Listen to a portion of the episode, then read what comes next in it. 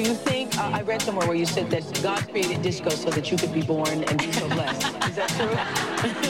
It feels like that sometimes. Really? And do you like being known as the undisputed queen of disco? Yeah, you know, it's nice being called the queen.